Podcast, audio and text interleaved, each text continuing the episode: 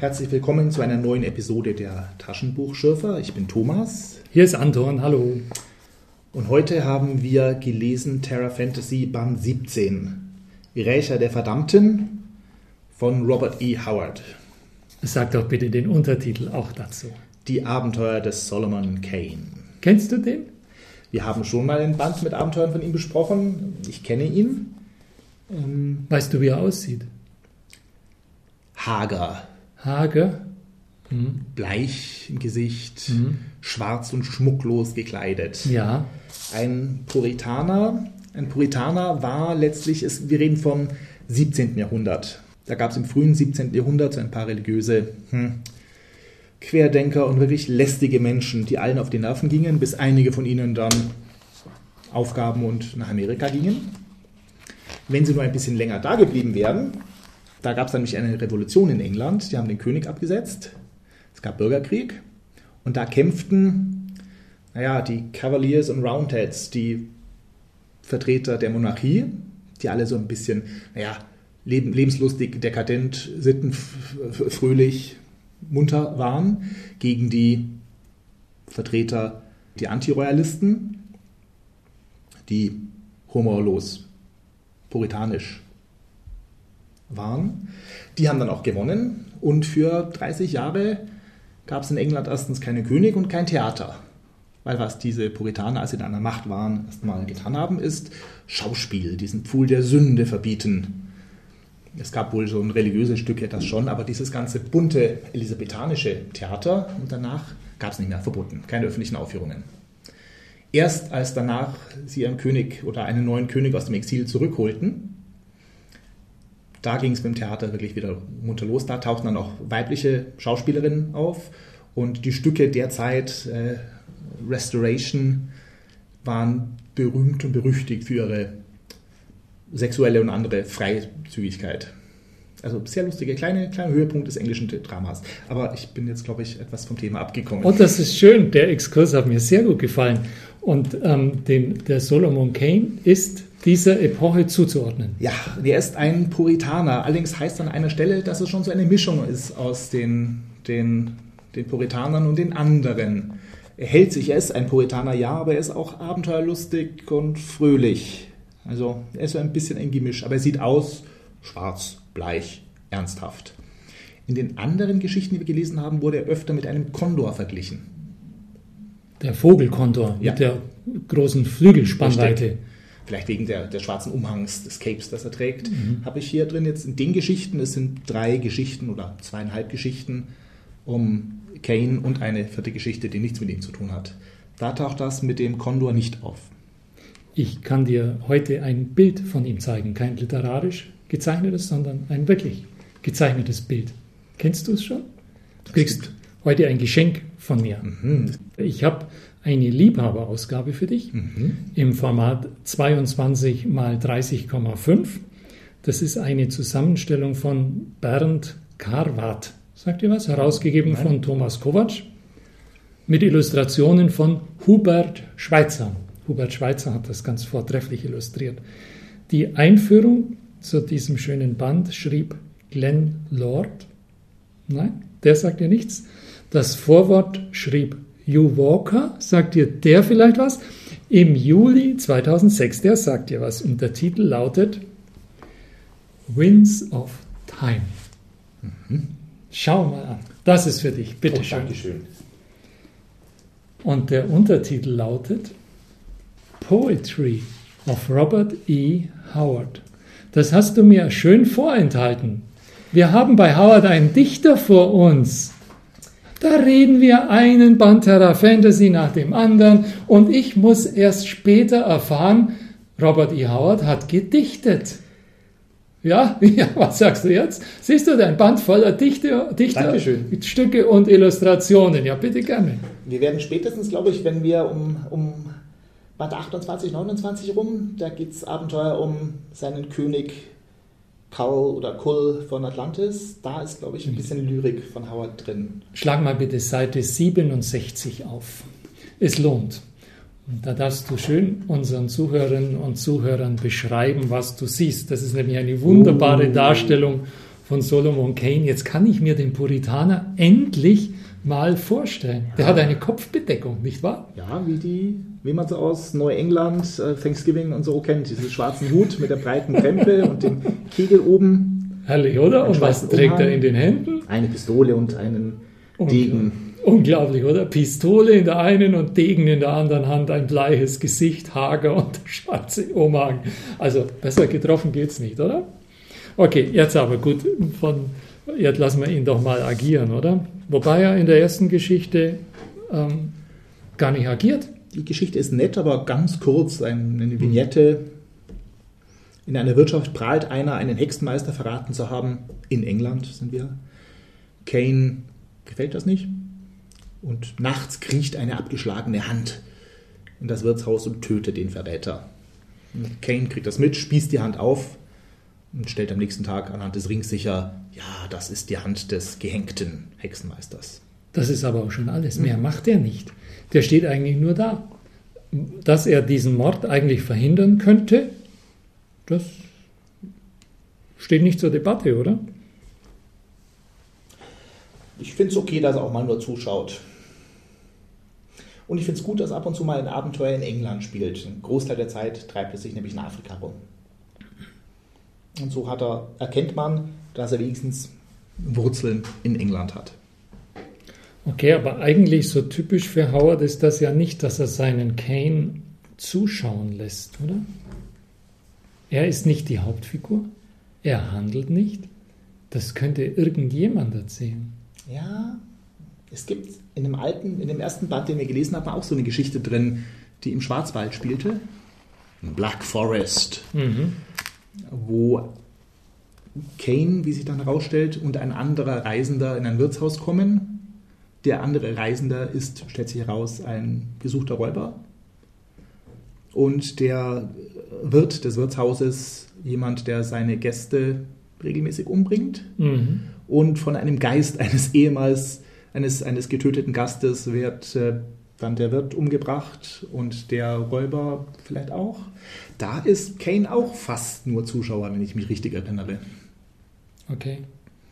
Also mir kam der Verdacht, dass ursprünglich in dieser Geschichte ein anderer Held stand und das Ganze nachträglich dem Solomon Kane Kosmos eingegliedert wurde.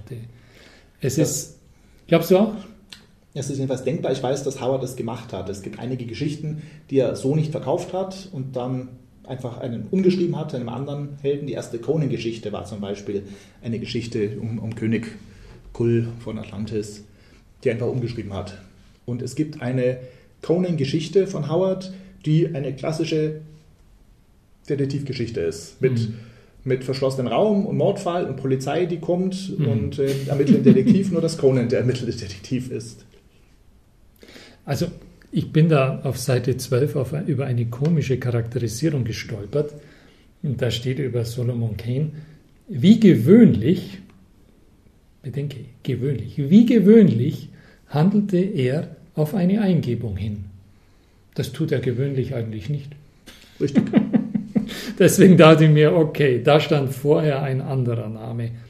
Und ähm, die Sprache, die ähm, Howard da anschlägt, die scheint mir ein bisschen dick aufgetragen. Da ist zum Beispiel diese Wirtshausszene, da steht, er höhnte mit krächzender Stimme.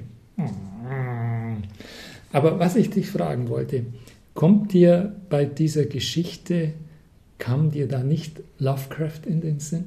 Ist das nicht eine, ein Thema, das man bei Lovecraft suchen würde? Die Hand, die den, den Verräter heimsucht. Sie kannten sich. Es gibt Bezüge. Wenn, dann wäre es früher Lovecraft.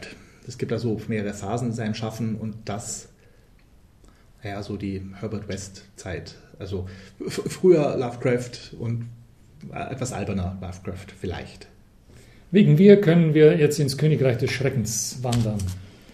Ja, eine lange Geschichte, Königreich des Schreckens, zu der ich mir zwei Zeilen aufgeschrieben habe. Vielleicht kannst du da mehr aushelfen. Wir sollten vielleicht noch sagen, dass die nicht in Zusammenhang stehen. Ja. Wir sprechen über vier Geschichten, die völlig voneinander getrennt sind. Die wurden in diesem Band versammelt. Und jetzt sprechen wir über die zweite. Kane ist auf der Spur einer Marilyn aus England, die von Königin Nakari im Königreich Negari gefangen gehalten wird, um dort einem dunklen Gott geopfert zu werden. Und die Königin will Kane dann doch zu mahnen, um in ihm ein großes Reich aufzubauen. Kane lehnt ab, befreit Marilyn und sie fliehen. Dazwischen gibt es natürlich viel mehr Abenteuer. Also die Marilyn ist ja eine reiche Erbin. Also wir sind im Bereich der Hochfinanz. Und Nakari, die will nicht nur ein großes Reich aufbauen, die will ganz Afrika beherrschen. Und das ist für sie ein Ziel, das sie mit diesem Kane offenbar ganz gut erreichen könnte. Die Handlung lässt sich tatsächlich schnell, schnell abhandeln, aber es gibt da viele Details, die sind, muss ich sagen, beachtenswert. Also zum Beispiel dieser Wegweiser da am Anfang, da steht ein von Speeren angenagelter Toter mit ausgestreckter Hand, der mit dieser Hand den Weg weist.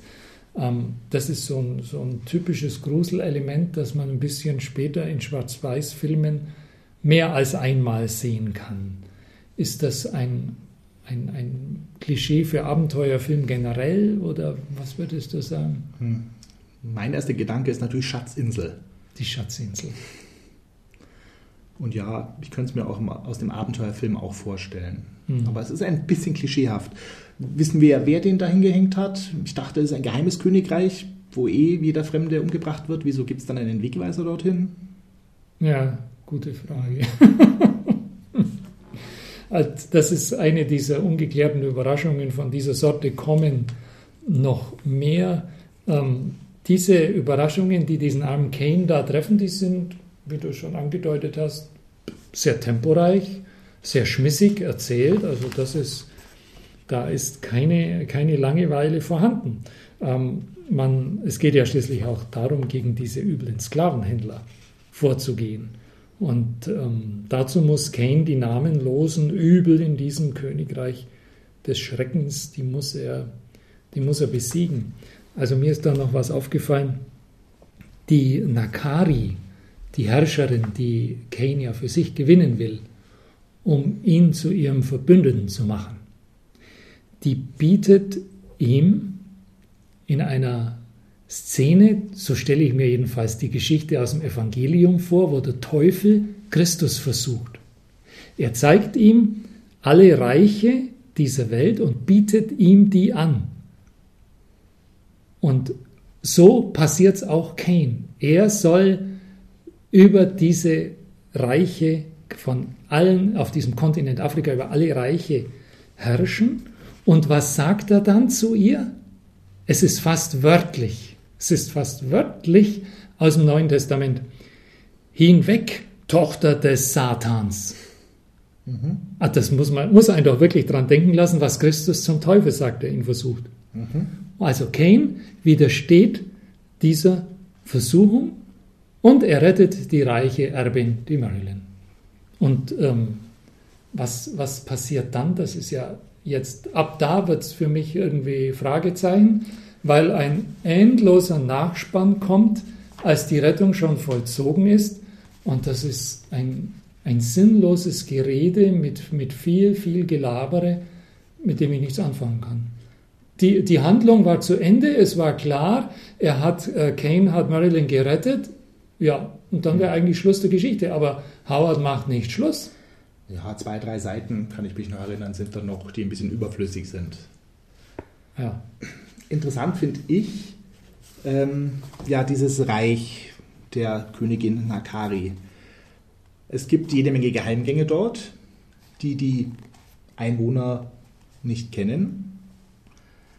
Und im, als er gefangen wird, trifft Kane, findet Kane einen weiteren Gefangenen, einen uralten Mann, der sich ihm quasi als ehemaliger Hohepriester vorstellt ihm die ganze Geschichte der Anlage erzählt. Der wertvollste Informant. Und hier knüpft Howard an seine ja, Weltenschöpfung mit seit und seit Conan und der Zeit vor Conan an. Denn ursprünglich wird jetzt lang und breit erzählt, kommen die Schöpfer dieser Anlage aus Atlantis. eine Insel mit grausamen Göttern.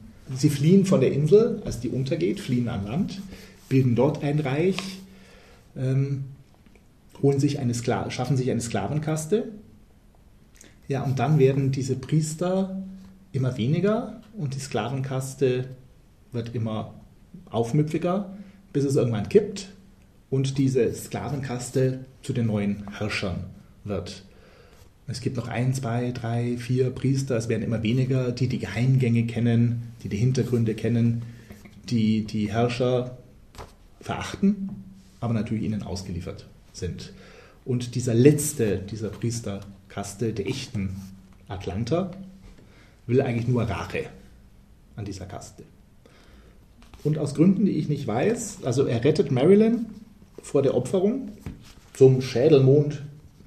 Was um Himmels Willen ist der Schädelmond, rief Kane erregt. Der Vollmond. Naja, soll man doch gleich Vollmond sagen statt Schädelmond. Aber ich meine, das ist ja auch übersetzt aus dem Fremdländischen. Jedenfalls bricht dann die gesamte Anlage zusammen, alles geht kaputt. Aus Gründen, die ich nicht mehr weiß. Hm. Habe ich überlesen, tut mir leid vermutlich eine, eine, eine poetische Gerechtigkeit, die, die, dafür sorgen muss, dass die Welt, diese finstere Welt untergeht. Und irgendeinen Grund wird schon gegeben haben. Ist ein bisschen, naja, einerseits ungeschickt gemacht, etwas plump, dass ihm der lang und breit die Geschichte von Atlantis erzählt.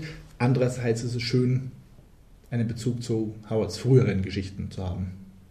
Ja, und wie er, wie er diesen, diese Erzählung einflechtet, das ist sehr gut gemacht. Ja. Also ich meine, das ist kein Hemmnis in der mhm. Erzählung, sondern dadurch, dass die gleich ins Gespräch kommen, dass der Mensch in der direkten Rede berichtet, ist das eine, ein flüssiger Exkurs. Gut gemacht, wirklich.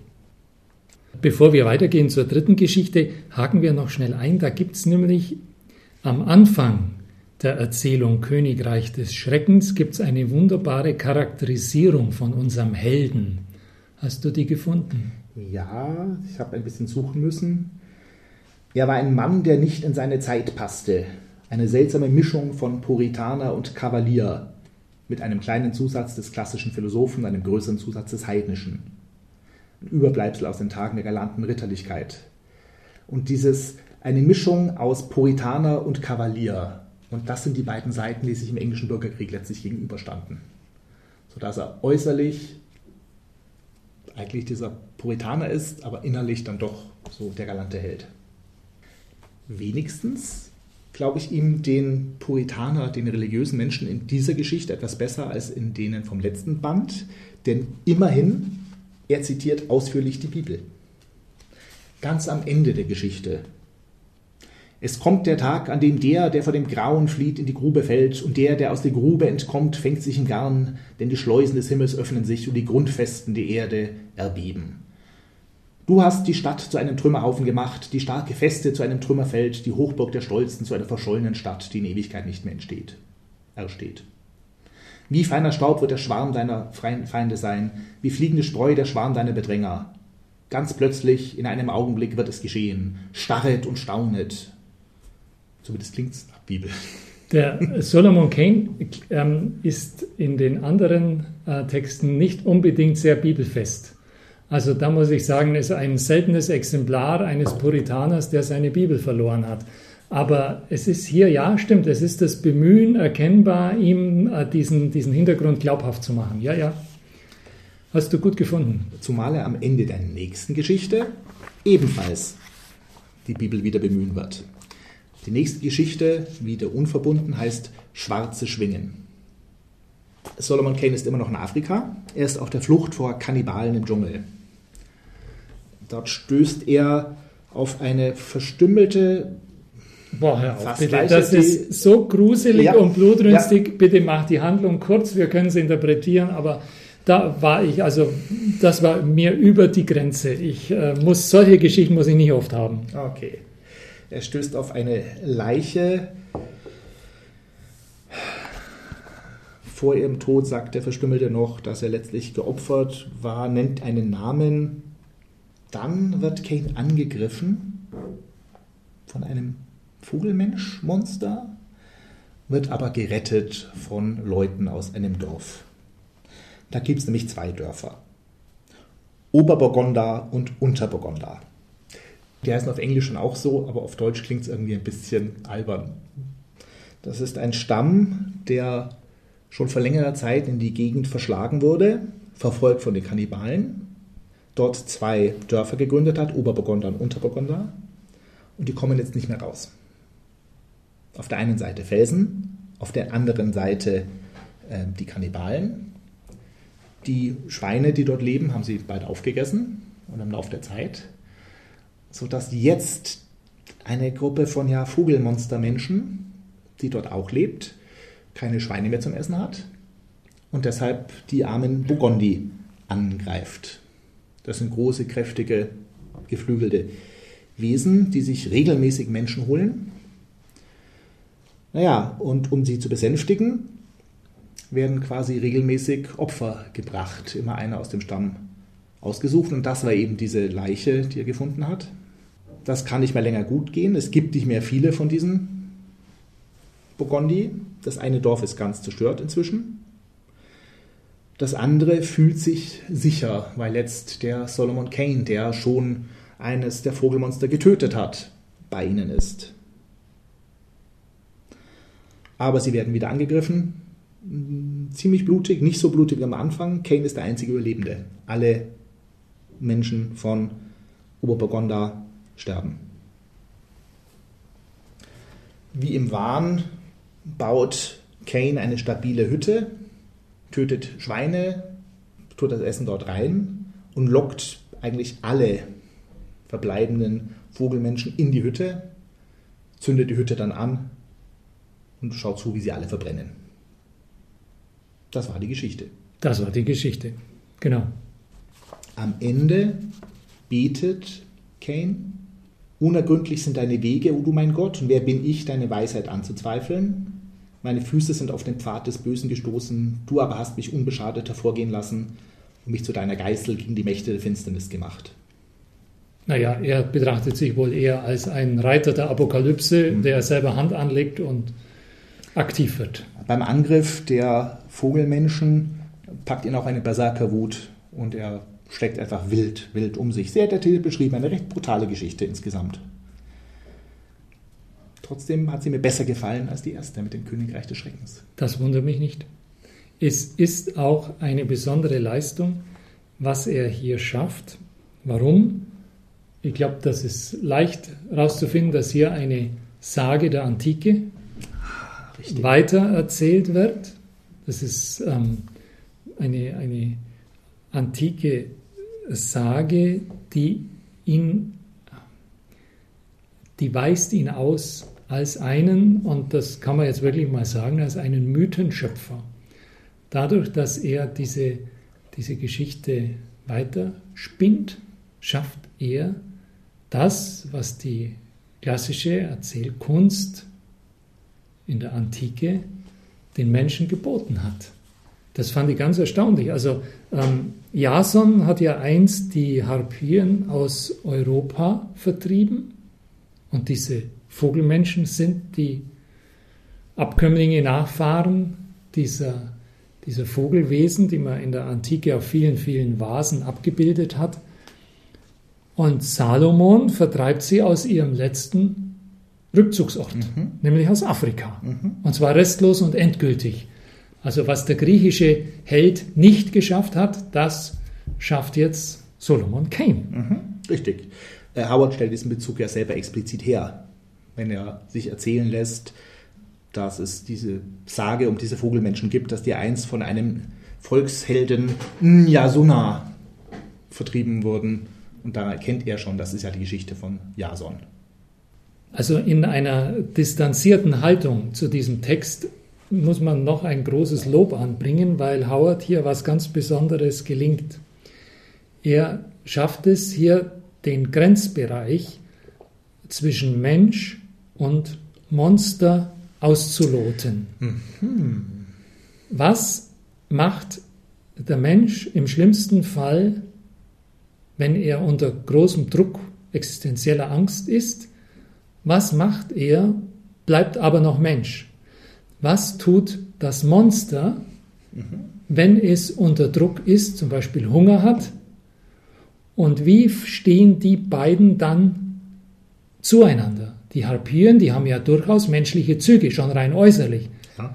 Und dieser, dieser Versuch, diese beiden unvereinbaren Typen in ihrem Handeln und durch ihr Handeln zu charakterisieren, das ist ähm, wirklich, wirklich mutig. Also man könnte nur mit dem Augenzwinkern anfügen, bei den, bei den Harpyen ist der Charakter immer böse, sadistisch, hinterhältig und zerstörerisch und damit sind die Monster ja auch in gewissem Sinne menschlich. Das sind ja nicht nur Züge, die nur Monster haben. Also im Ganzen muss ich sagen, bin froh, als ich die Geschichte zu Ende hatte, aber die hatte wirklich ähm, Gehalt, muss ich sagen. Alle Achtung, toll gemacht. Mhm. Finde ich auch. Und dann nochmal meine liebste Geschichte, die nächste. Das war die vierte? Die vierte. Das Idol.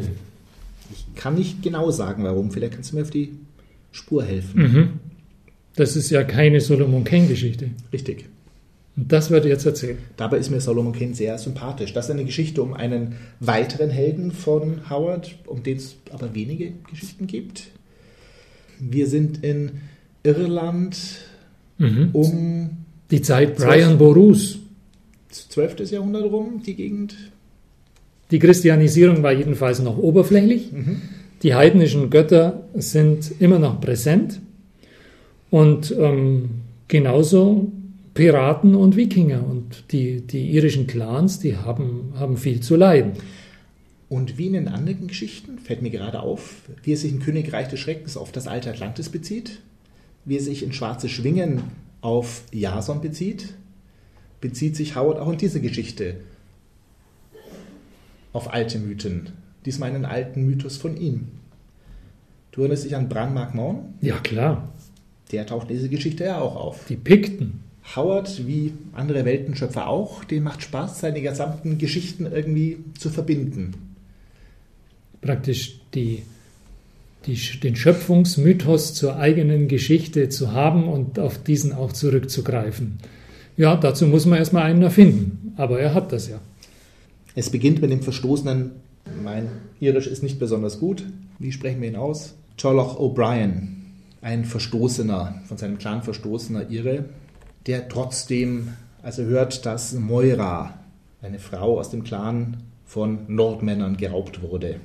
Die Moira kennt er gut. Aus, von früher. Ja, ja, ah, Kindheit. Die will er retten. Denn er weiß, die rechtmäßigen Verfolger des Clans, die sind auf der völlig falschen Spur, die glauben, ich weiß nicht, was die glauben, aber er weiß, ja, das waren die Nordmänner, die sie entführt haben. Und es beginnt mit einer ziemlich schönen Szene, finde ich, mit einem Fischer, von dem er ein Boot leihen will, um die Nordmänner zu verfolgen. Der Fischer, selbstbewusst, sagt, ja, wieso? Nö, brauche ich. Und feilscht erstmal rum. Und als O'Brien ihm dann doch viel Geld oder einen Schmuckreif von Brian Borough Mensch, ja genau, stimmt. Den gibt er her. Anbietet, ja. da sagt der Fischer, ach, wenn es so wichtig ist, nö, dann mach mal. Und verzichtet auf Bezahlung und gibt ihm das Boot. Der Fischer sagt auch, ja, also als, als Brian O'Brien ihm ähm, droht, ihr könnt ihn einfach umbringen, das Boot nehmen, sagt er, ja, könntest du, wird er aber nicht. Das wissen beide. Ja, auf Verfolgung der Nordmänner kommt O'Brien in diesem kleinen Boot auf eine Insel an und findet dort die Leichen von sieben dunklen, kleinwüchsigen Männern, die wohl im Kampf gegen 15 inzwischen ebenfalls Tote Dänen verloren haben. Oder was heißt verloren? Die wollten ein, eine Statue, ein Idol schützen und haben zu siebt alle 15 größeren und stärkeren Dänen umgebracht. Und das Idol steht jetzt alleine darum. Also, wir reden von einer Statue aus Stein und diese Statue zeigt das Abbild eines Mannes. Mehr wissen wir nicht. Turlock nimmt dieses Idol mit, er klemmt sich das praktisch unter den Arm. Das muss man, muss man sich vor Augen halten, okay? Das ist wichtig. Er greift sich das Teil, eine Steinstatue, und trägt die mal schnell, als wäre es aus Styropor, zu seinem Schiffchen, okay? Ich glaube, es fällt ihm jetzt schon auf, das ist aber hm, komisch. Also sieht aus, als müsste es eigentlich schwerer sein. aber er kann sie ganz leicht tragen.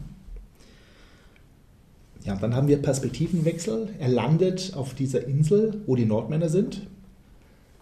Da ist jetzt große Feier im Haus. Äh, Moira soll Torfell, den Nordmann, heiraten. Sie haben sogar einen christlichen Priester, so pro forma, der das nicht wirklich gerne macht, aber hey, Mai, was soll man tun? Und einen Angelsachsen, der auf der Seite der Nordmänner kämpft. O'Brien beobachtet das Geschehen. Die Statue hat er im Boot gelassen. Allerdings finden zwei der Leute dort, der Nordmänner, die Statue und tragen sie mühsam unter großen Anstrengungen in dieses Haus. Also sehr schwer und unhandlich die Statue, will von denen nicht so leicht getragen werden. Stellen sie auf, sodass die Statue quasi das ganze Geschehen überblickt. Der Priester sagt, Moira soll ihn doch heiraten, weil besser als könnte auch schlimmer sein, aber. Genau, das, das kleinere Übel, meint er wohl. aber Moira ersticht sich, statt diesen Torfell zu heiraten. Und dann gibt es was, was ich sehr schön finde. Es gibt parallel hier immer wieder Stellen, wo immer wieder ein Satz eingeschoben ist auf Boote, die sich nähern. Es gibt sonst keinen allwissenden Erzähler, sondern das Ganze ist aus der Sicht von Charlie O'Brien genau. erzählt. Mhm. Und mittendrin gibt es immer wieder, die Boote kamen näher. Welche, welche Boote? Was für Boote? Wer, wer weiß von diesen Booten? Das ist mir gar nicht aufgefallen. Was ist da passiert? Also ich hatte tatsächlich das Gefühl, da ist ja einer im Raum, der das vielleicht mitkriegt, dass sich die Boote nähern. Und zwar die Statue. Ah, aha. Denn die Statue, die ist schon hm, nicht ganz tot oder beseelt oder kann ihr Gewicht kontrollieren. Tatsächlich sind die restlichen Pikten, denn es handelt sich um Pikten, die wir aus anderen Geschichten von Robert E. Howard kennen, ähm, sind den, der Statue hinterhergeeilt in den Booten, um, haben dieses Haus umstellt und als Moira sich ersticht, kurz darauf fallen sie über die Wikinger Nordmänner her. Und es gibt eine Schlacht der kleinen, wendigen Pikten gegen die großen Wikinger, mittendrin auch Charlotte O'Brien. Dem das Idol hilft ja. bei dieser Schlacht. Also eigentlich, es bewegt sich nicht, es steht nur rum, aber es steht so günstig und fängt einen Schlag ab. Ähm, das ist nicht, nicht völlig unbeseelt, dieses Idol. Die Nordmänner sind ja auch in der Übermacht. Und, Gut zu wissen. Und doch. Sie verlieren. Sie verlieren. Genau. Die, also, meisten, die meisten sterben, die Dänen sterben. Der eine Sachse überlebt, schwer verwundet. Äh, der Priester bittet um sein Leben und statt mit Sherlock zurückzugehen, bleibt er bei diesen verwundeten Sachsen, damit wenigstens ein Leben gerettet wird an diesem blutigen Tag. Wem eilen die Pikten jetzt zu Hilfe? Dem Idol oder Turlock? Hm. Sie haben zumindest erkannt, dass Turlock ein Freund des Idols ist. Da, da, fällt jetzt irgendwann der Name Bran McMahon. Da oder? fällt der Name. Und sie erzählen ihm, dass das ein Abbild ihres einstigen Führers aus vergangenen Zeiten, lang vergangenen Zeiten ist, nämlich Bran McMahon, der um das, der zur Zeit gelebt hat, als die Römer in Großbritannien waren, wenn ich mich an die letzten Geschichten erinnere. Also ein Zeitgenosse von König Artus. Entschuldigung, musste jetzt sein. Ähm, also Spaß beiseite. Dieses Idol ist nicht Bran McMahon, sondern es stellt ihn dar. Es hat irgendeinen Segen von ihm oder sowas. Ja, ich glaube, sie haben vermutet, irgendwie die Seele der Bran McMahon ist vielleicht doch eingefahren in das, das Idol. Aber vermutlich ist das einfach Aberglaube. Und das Idol macht jetzt die Moira wieder lebendig. Sie werden glücklich und leben bis ans Ende ihrer Tage. Ich muss sagen, das wäre sehr kitschig, aber dann wäre ich zufrieden gewesen. So endet die Geschichte aber nicht. Ja, ich finde das gut. Was, was passiert mit dem Idol? Es wird weggetragen die von Pikten, den Pikten. Die Pikten gehen mit dem Idol weg und verschwinden in den sind. Nebeln der Vergangenheit. Ähm, man Gemeinheit. Weiß, man weiß nicht, was aus den Pikten geworden ist. Und aus dem Idol? So ist das mit den Pikten. Und Moira bleibt tot. Moira bleibt tot. Aber sie wird in die heimische Erde verfrachtet. Das ja. Ja. Ja, alles in allem eine sehr gute, sehr traurige Geschichte. Ähm, die Frage, die sich noch stellt, weil bei mir eine Seite fehlt, wann ist der Band denn erschienen? Also wenn die, die Geschichten aus den 30er Jahren stammen, dann sind sie auf Deutsch wann erschienen? Das müsste Februar 1976 Danke. Sein. Ja, genau, danke. Und damit waren wir es auch schon wieder für heute. Ich freue mich, dass ihr zugehört habt. Ich bin Thomas. Ich war Anton. Bis zum nächsten Mal. Tschüss. Tschüss.